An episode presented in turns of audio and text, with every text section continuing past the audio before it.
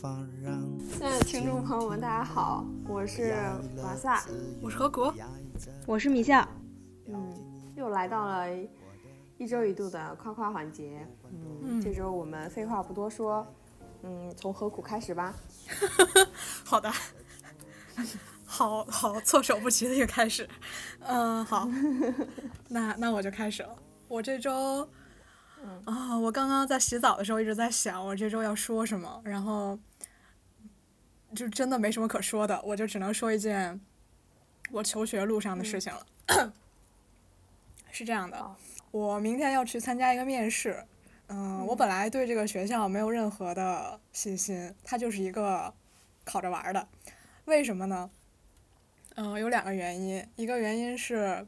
它这个学校吧，报的人比较多，所以说只有笔试通过的人才能参加面试。所以说，你如果笔试不行的话，就根本连挽回的机会都没有，你可能连教授都见不上。所以说，就对难度比较大。然后第二个理由就是他的那个笔试真的非常难，他的专业的考试呢，就跟我们大学的专业课考试非常像，有名词解释。有英语翻成日语，有论述题，但是他跟我们大学考试最大的不同是，没有人给你画范围，然后也没有所谓的教科书，所以说你可能准备了半天，也准备不到点儿上，或者说他会出那种你压根儿就没见过的东西。还有就是说呢，他那个最后的论述题吧，非常的。就是像别的学校会给你一些送分题，比如说我上一个考的那个学校，他最后就会出一些什么，请你选一部，呃，历史长河中任何一部电影，然后叙述一下它的历史意义。这种你肯定有你知道的东西，对吧？你可以从你知道的东西里面选。但是这个考这个学校的题就是完全没有这种题，每一个题的出口都非常小，如果你不知道就不知道了。所以说，嗯嗯。我就没有，我就没有特别准备这个学校，因为我觉得就是靠运气嘛，对吧？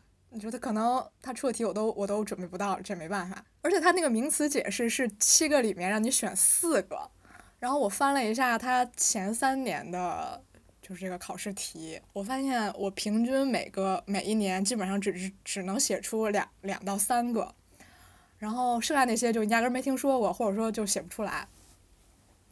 我就觉得这个形势非常之严峻哈，但是在去那个考考试之前的那一天，那一天，我就是破罐破摔的干了一件事儿，就是从图书馆借了一本理论书籍，然后从里面大概翻出了十几个外国人名儿吧，然后呃每个都 Google 了一遍。就是大概把他们干过什么，然后这个人的名字大概长什么样儿，就是百分之七八十印在了脑子里。第二天我就发现，我撞上了名词解释里面的两个，就在我这一天的工作之中。天呀，也太棒了吧！对，而且复习工作呀。而且有一个还是我记得特别清楚，就是我把，就是他，因为他那个。理论非常的好玩儿，所以我就尤其记住了其中一个人，然后他就是那个名词解释里面的第一个，就以至于名词解释我可以真的有四个是我会写的，就刚好挑出了四个我会写的，后面的就是题也还就凑合吧，就是大概能写出六十分内容，所以我就，嗯，就是拿下了这个笔试，才有机会参加明天的面试，我就觉得，对我觉得干了一件很惊天动地的事儿，嗯，没了，夏先来吧。我又吃了一口，你能不能先来？哦，可以。我就觉得，首先吧，何苦不是通过分析以前的卷子和形式来得知，就是这个考试情况是非常严峻的嘛？因为首先它的笔试就非常难，其次你如果笔试挂了，你面试就根本就没有机会了。等于说它是一条，呃，没有着不机会的一个考试，但它同时又是非常重要的一个考试，这就给人心理压力很大了。但面对这种情况呢，嗯，我觉得我上次面对这种情况，可能是我大学的时候考高数的时候，就是面对啊，我是一个渺小的个体，而对面是无穷无尽的知识和不知道会出到什么难度的一份卷子。我当时就是，我感觉我的心态就是，我我就只想凭自己的智慧算了，我相信我以前的积淀可能就够了。我我觉得明天不如就放手一搏。但是何苦他并没有这样做，他还是在那最后一天里面做了他所有能做的事情。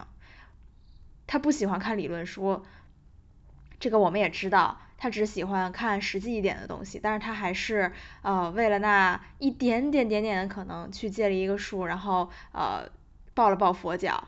最后我觉得其实这个考试到底撞没撞上那两道题，其实不是最重要的。你当时做的那份努力其实是给自己一个交代，就给自己一个安心的感觉。如果撞上了，当然是最好的了。像你这个，我觉得就是运气太大了。但是如果没撞上的话，就是，就是你碰到这道题，你万一你一看就会，然后不看就不会，我觉得这个可能性是能给你带来特别大遗憾的。嗯，对，对你万一没看，你的遗憾就会很大。然后如果你看了，就算没撞上，我觉得你也是能告诉自己说我尽力了。这种激烈竞争的场合，我们可能会遇到很多次，然后也不一定每次都能顺利拿下，但是我们还是每次都要呃找不到最后一刻。嗯，我说完了。人生最重要就是亮剑。李云龙，李云龙突然出现了。听完为何这个求学分享，我就觉得日本研究生考试也太难了吧？为什么专业考试还这么严苛呀？就是感觉对外国人来说极为不友好，但也可能就是日本人治学严谨的这一种体现吧。然后就难度这么大，然后为何还嗯一开始也觉得觉得自己不会有机会的这种呃考试？刚才米小老师也说分享了他的体验，说就交给自己沉淀的智慧吧。而我一般这种情况就会呃把它交给命运，就我不会做任何的准备了，就因为已经在心里有了这层保险，反正也是凭我凭实力上不去的地方，但是。直到这个笔试的前一天，何苦老师还是为此做出了努力，就去图书馆啊查阅了书籍，而且还是在那么短的时间内做了嗯需要大量记忆的工作，就是让我觉得嗯很了不起，因为它也不是那种所有的东西都告诉你了，然后你呃提前一天熬个夜就背完了的那种专业课考试的那种感觉，它是一个。无穷无尽大海捞针的感觉吗？还是在考试前的这一天，我就觉得这种工作会让人越做越挫败。但是，嗯，何苦老师还是在前一天，嗯，如此认真的努力过了，让我觉得特别厉害。嗯，呃，如此严谨治学的考试，就是要交给 如此严谨治学的何苦老师 去参加的。这所大学属于你了，我认为。好的，谢谢。我明天将鼓起勇气，嗯，上战场。祝你明天面试成功，别忘了不轻不重的敲三下哟。好的，我记住了。那我来，我来分享一下我这周的小事吧。嗯，好的。因为求学这个事情还是比较，嗯，比较重要。我这件事情可能不那么重要。我周，嗯，周三的时候，嗯，北京下雨了。然后这一天呢？嗯，下下雨下的挺大了，就是我出门上班的时候刚好是嗯最大的时候，然后我就非常自信的拿了把伞就出门了。其实，在走之前，我心里还想过我要不要背双鞋呢，就是怕我穿的鞋到时候湿的。但是我也不知道怎么回事，那天多起了很多自信，我没有背鞋就出门了，两手空空就拿了一把伞，导致我鞋，呃，基本上是一出小区就已经完全湿透了。但我那时候也停下来了，我想我不如回去拿双鞋，嗯，觉得好麻烦，我还是就是去上班了，导致我一整天都穿着那一双湿湿的鞋，嗯，到办公室了以后，趁没有人的时候，把我的脚丫藏在我的屁股底下，然后结果我以为不是什么非常严重的事情，结果第二天，嗯，就回到家。嗯，睡完觉醒来，我就觉得我已经不对劲儿了，就是特别懒，然后浑身特别酸，然后嗯，还有莫名的燥热。然后我其实那时候就很不想上班了，但是我又没有办法鼓起勇气，嗯，在没有任何情况就诊断的情况下，跟领导打电话请假。但是我真的心里很很想在家里睡觉，我就是那个学生的那个心态又来了，我就想要不就那种干脆这节课我不去上了，不去听了的那种感觉，特别的强烈。但是我一想到领导的目面孔，我就没敢，我就又强打着精神去上班了。因为我家里也没有任何那个体温计，我觉得我是发烧的，但我也没有任何证据，所以我又爬起来，坐着地铁，戴着一个小时戴了一个小时的口罩去上班了。然后果然到了中午的时候，嗯，就觉得特别不舒服，在那个卫生间洗手的时候碰到了领导，然后我。鼓起勇气就跟领导说：“领导，我想请个假。”然后没有想到领导就是很愉快就批了。然后我就拖着疲惫的身体我回家，开始了我的嗯养病之旅。然后我就发烧发了两天，一直到现在，就是这样一件小事。嗯嗯，首先嗯。我开始听前半部分的时候，以为这又是一个我人生有很多分叉点的一个故事，因为他有无数次可以回去拿鞋，回去拿鞋的这个可能性，他都拒绝了，然后最后才导致了这么一个比较严重的后果。我以为会是这么一个故事，没想到后来还有一些转折。呃，我首先觉得他战胜了他学生心态这一点，我是很佩服的，因为 其实你完全没有必要说。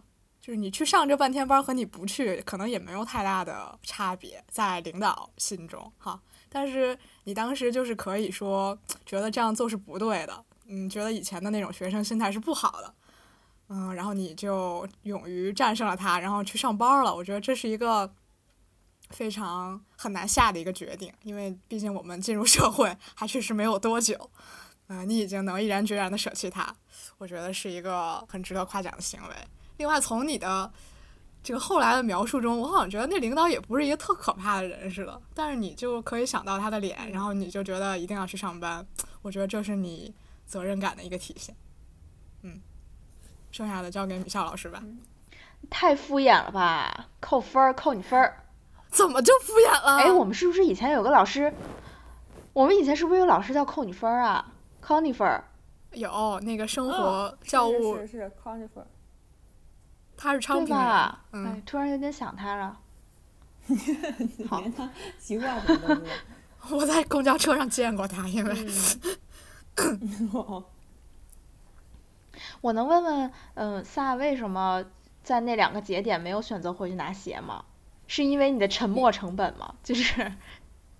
对，因为我想到我，嗯，回去以后不免又要再重新那个打理一番，然后呢？我那个时候出门，就是因为雨天也没有办法骑车，就必须要走着去车站。这我走着去车站那双鞋肯定会湿的。然后我从呃地铁出来去单位走着的那段呃旅程，鞋也一定会湿的。就是鞋湿是没有办法避免的。但我要回去拿双鞋的话，会又会在一个问题上接着纠结，就是我现在到底应不应该换双鞋？然后我时间又已已经花出来了，从。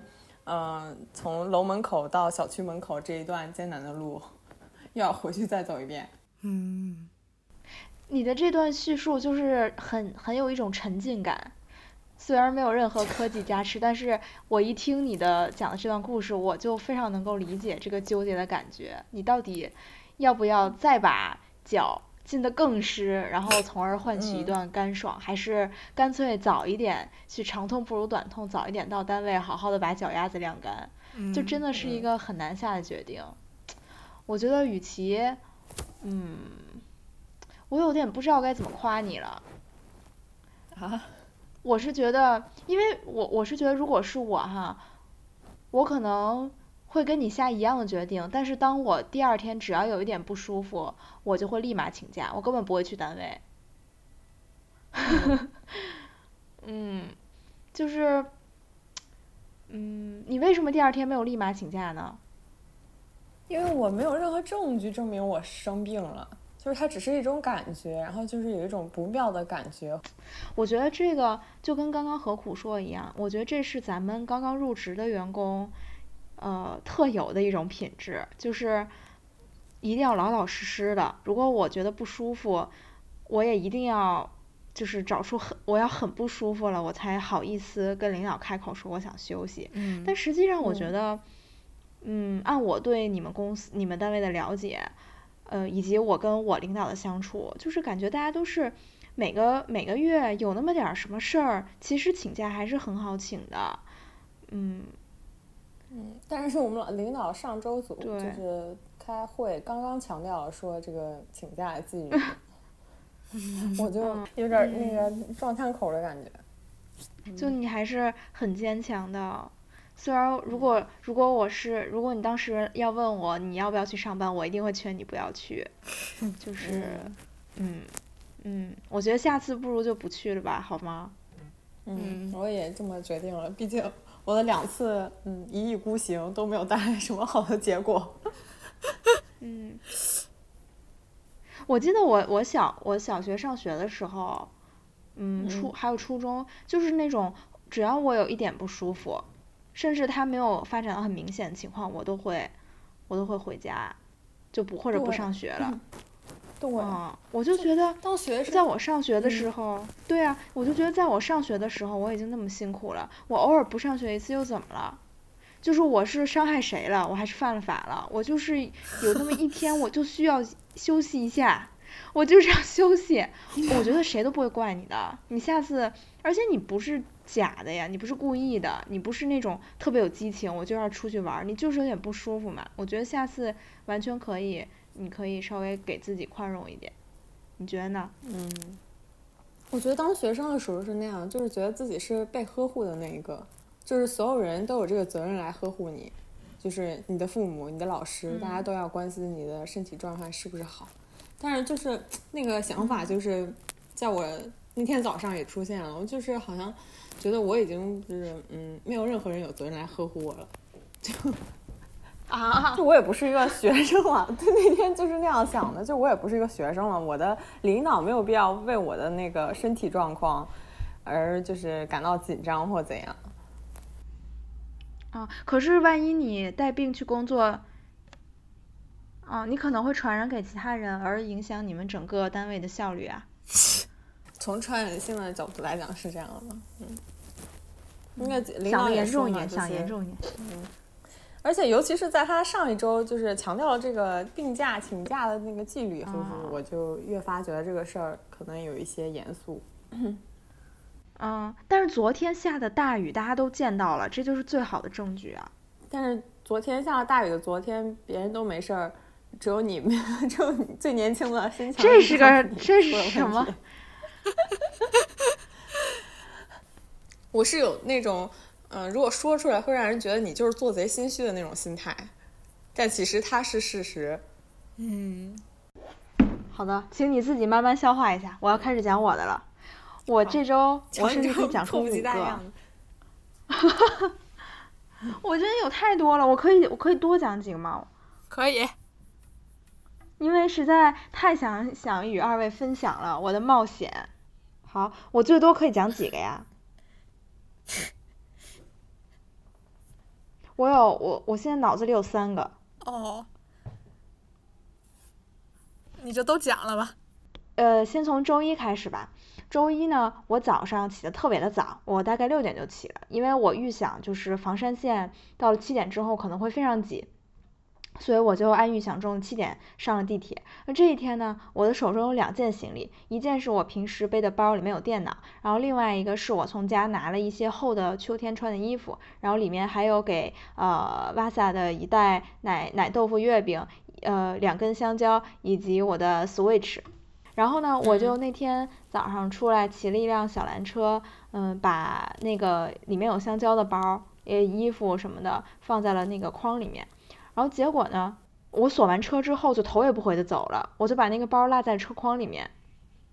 然后我就上了房山线，大概要坐二十五六分钟吧。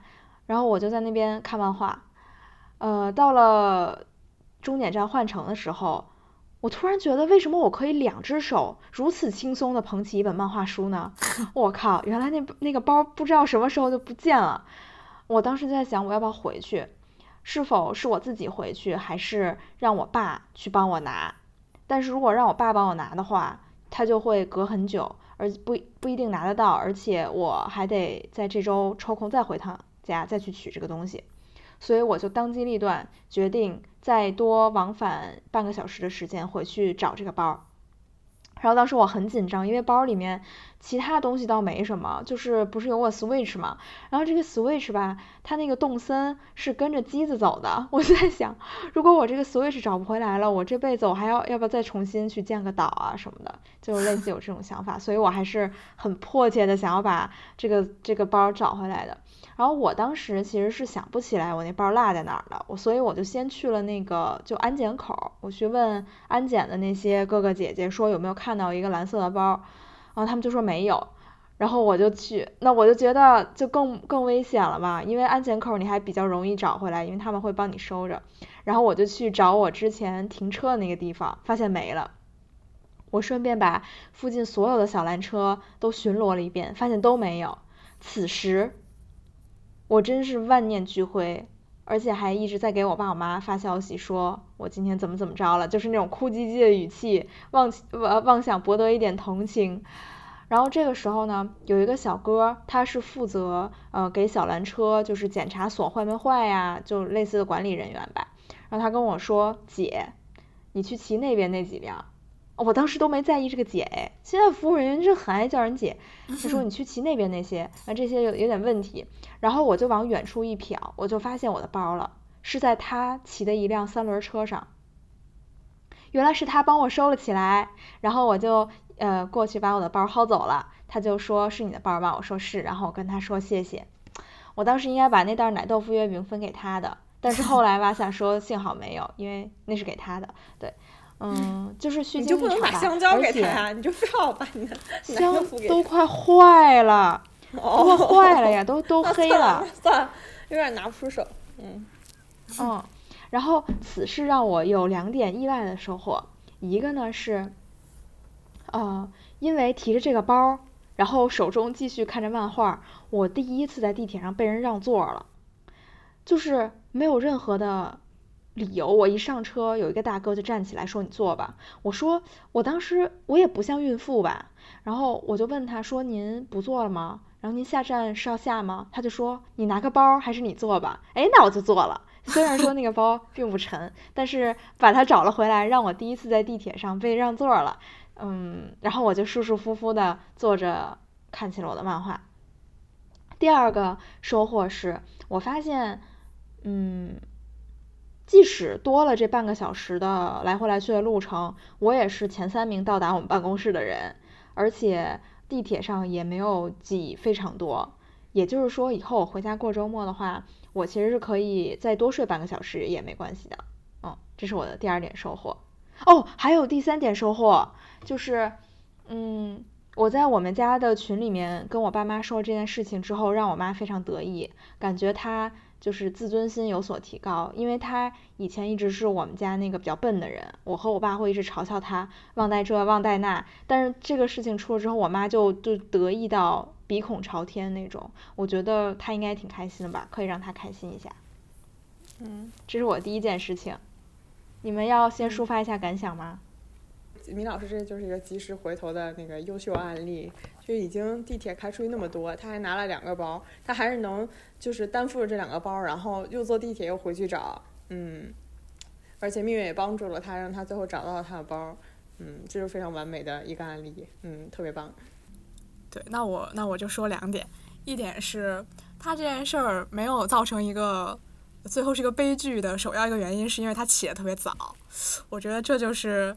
呃，对早起的人的一点小小的奖励，因为如果你是非常，嗯，就是你掐着点儿起的话，你可能就压根儿没有机会去回去找你的包了。所以说，这最后的小幸运还是首先归结于你自身，呃，对早起这件有意义的行为。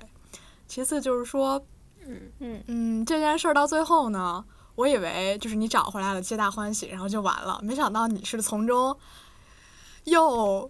找到了三点收获，我觉得这实在是让我没想到。我以为我以为就是到你找回包，然后怎么怎么样就结束了，没想到最后还变成有人给我让座，然后我他以后能多睡一会儿，然后我还让我妈开心了。没想到还是有这三点额外的收获说出来，我觉得这体现出了你嗯嗯，对生活的思考与观察，呃，和平、普通人不太一样，只有一些呃更加深刻一些。嗯，我说完了。嗯哦，我还想补充一点，嗯，就是嗯、呃米笑同学找回了他的包，然后其实保管这个包这件事情是这个管理人员怎么说一种嗯应尽之责吧。善意但是米意，笑同对对对对，但是米笑同学还是想，嗯、拿出奶豆腐月饼去，去感谢管理的这个大哥，动机是嗯非常善良，就是对这种善良行为的一种奖赏。但是他最后那个没有，是因为他嗯已在心里与与我约定，他要将这袋奶豆腐月饼 送予我，这也是他遵守这个契约精神的，也不是契约，就是 约定一种体现，就是他这个呃动机和最后放弃都是嗯他一种良好品质的体现。没错，对，很对，很对，我我接受。嗯嗯那我其实应该把香蕉给他哈，但香蕉有点糟了。嗯，好，那我继续说第二件喽。第二件嗯就很简单，就是我们我们公司我们办公室有一个姐姐，我们管她叫贾老师吧。这贾老师吧，她经常叫错我的名字，呃，而且她不是那种，她是整个办公室最先和我认识的人。我包括我当时简历也找他内推过，还内推过两次。然后他在内推过我两次简历的情况下，呃，把我的名字叫成了就是后面两个字颠倒了，本来是 A B，他一直叫我 B A，然后我就曾经纠正过他一次，我说姐，你不可以再这样叫了，我的名字叫做叉叉叉，你不可以再，我不是，而不是叉叉叉，然后对他就说对不起，但是这个顺序改过来了，可是字又是错的。但是字又是错，你平时叫叫没关系啊。但是我们这次要出差了，我怕他跟主办方对接的时候写错了，然后你说导致我被拒之门外，这怎么办呀？露宿街头。然后我就不得已再次纠正了他，我说姐，我的名字是叉叉叉，不是，而不是写作叉叉叉。就是，然后他就继续在群里又给我道歉，说好，对不起。虽然说第二天他又把我的名字给叫反了，叫成了 B A 而不是 A B。我当时我就直接跟他说你是故意的嘛，就就是其实纠正别人叫错你名字这件事情还有点尴尬吧，而且你就会很害怕别人心理负担有点重，但是呃，就是我还是鼓起勇气纠正了他，而且我觉得这件事情有点无法理解和无法忍耐，就是这样。嗯，我说完了，这个我先说，我们办公室的姐，她一直管我叫小蛙，而不是小瓦。嗯，然后就是非常相像的两个字，但是他一直那么叫，我一直不好意思纠正他。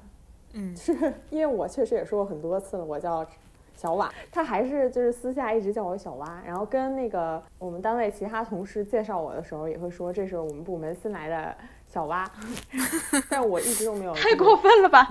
一直都没有纠正他，我觉得挺不好意思。嗯，所以我现在在他心里应该也还是小蛙，嗯，就是没有勇气去纠正姐的人，就就会一被一直叫错名字。只有有奋勇抗争的人才会得到姐的重视，对你的名字的尊重。嗯，作为一个反面教材，嗯，我对你鼓起大拇指，嗯，好的，向你学习。嗯，看下次我能不能嗯挺身而出呢？你可以。你以他为做榜样吧。嗯，嗯。是我能理解，就是说为什么就是不想一次一次的，也不是一次一次，就是压根儿就不想说纠正这个事儿，就是好像觉得就不想让别人觉得自己特事儿吧，可能。因为对吧，别人也不是故意故意叫错的，他可能只是一时就是没拿准或者怎样，但是这一次没就是你没纠正他，就会造成以后他对你的这个名字的认识就完全是错误的，所以说。嗯，从没错，对你从越到往后越不好开口了。对，所以说就当这个错误还在萌芽期间的时候，就把它解决掉，才是一个最好的呃方法。对，因为这名字说重要，说不重要也不重要，但是其实是很很重要的一个东西，对吧？一直被叫错，确实心里怪那啥的。嗯然后我就觉得米老师这个经历有点特殊，因为那位姐吧，她不知道是有阅读障碍还是怎样，就是我就是碰上傻子了吧？对吧？就是屡教不改你，说是不是？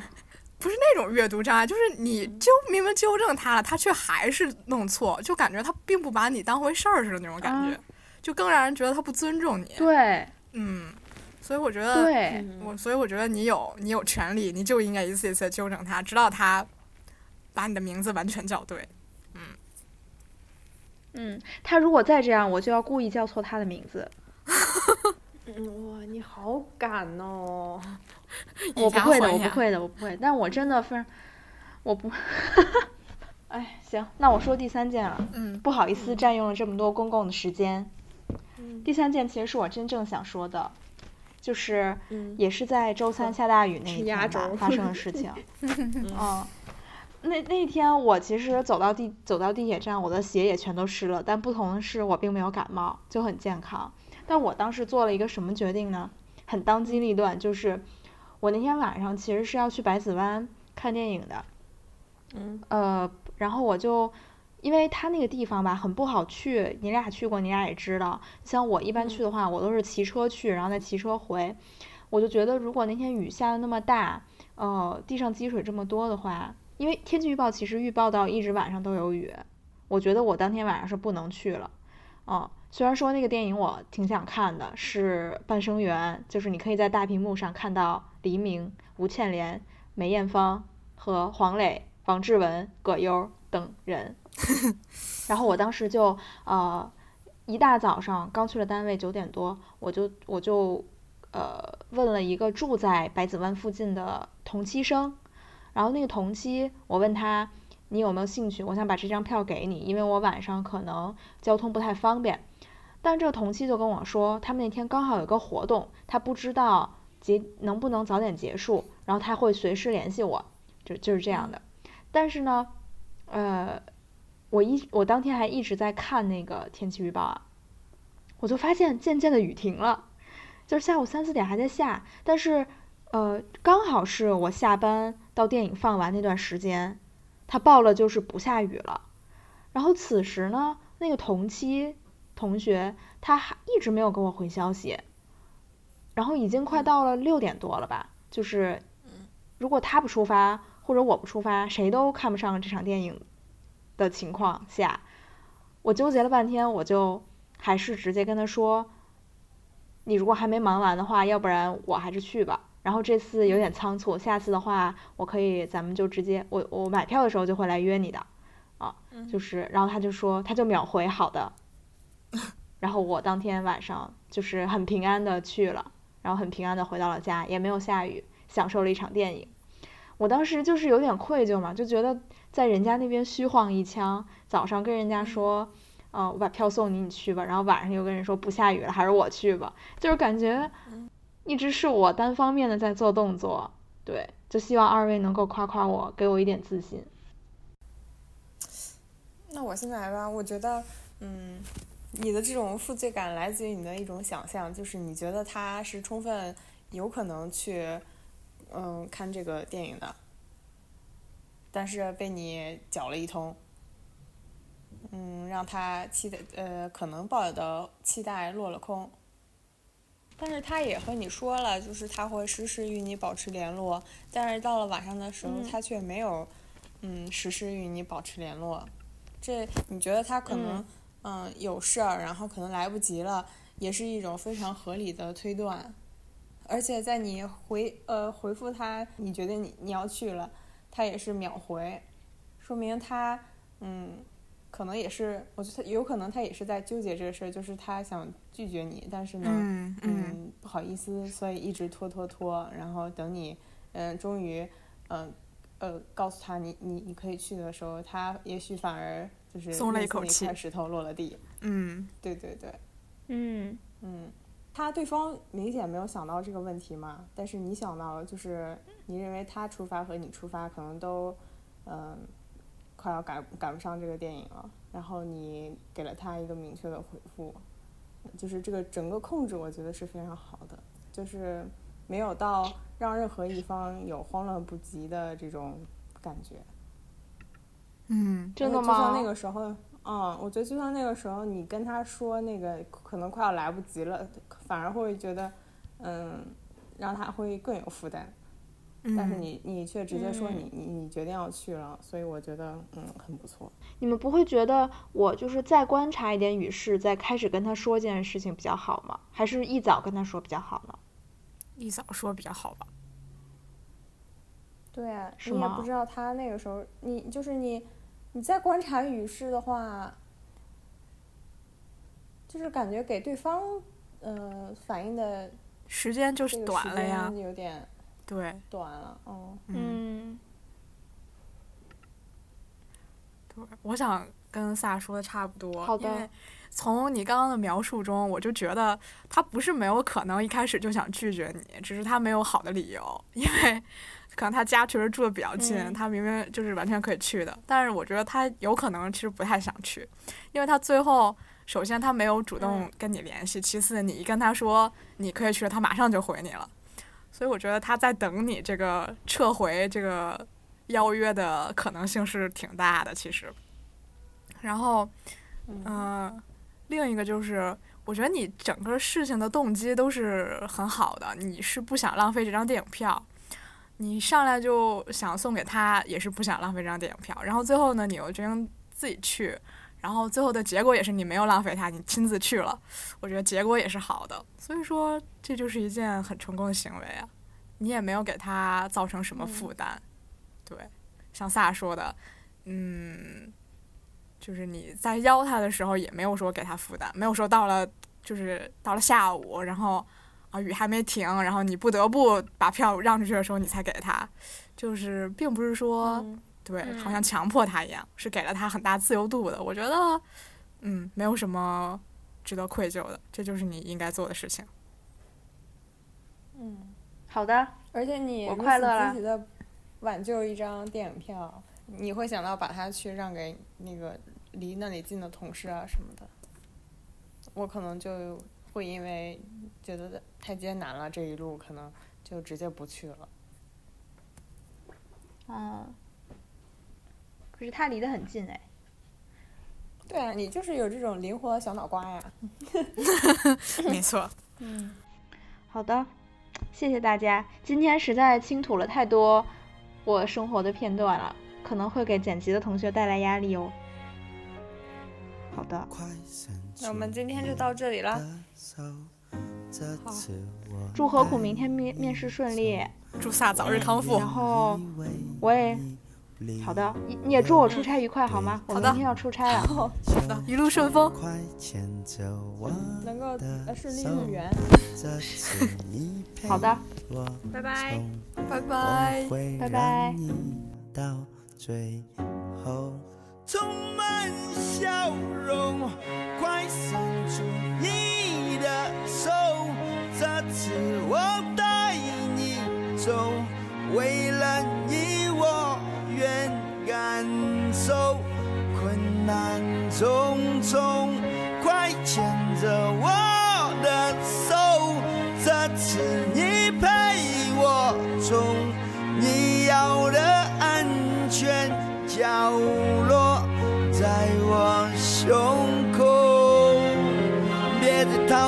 chanson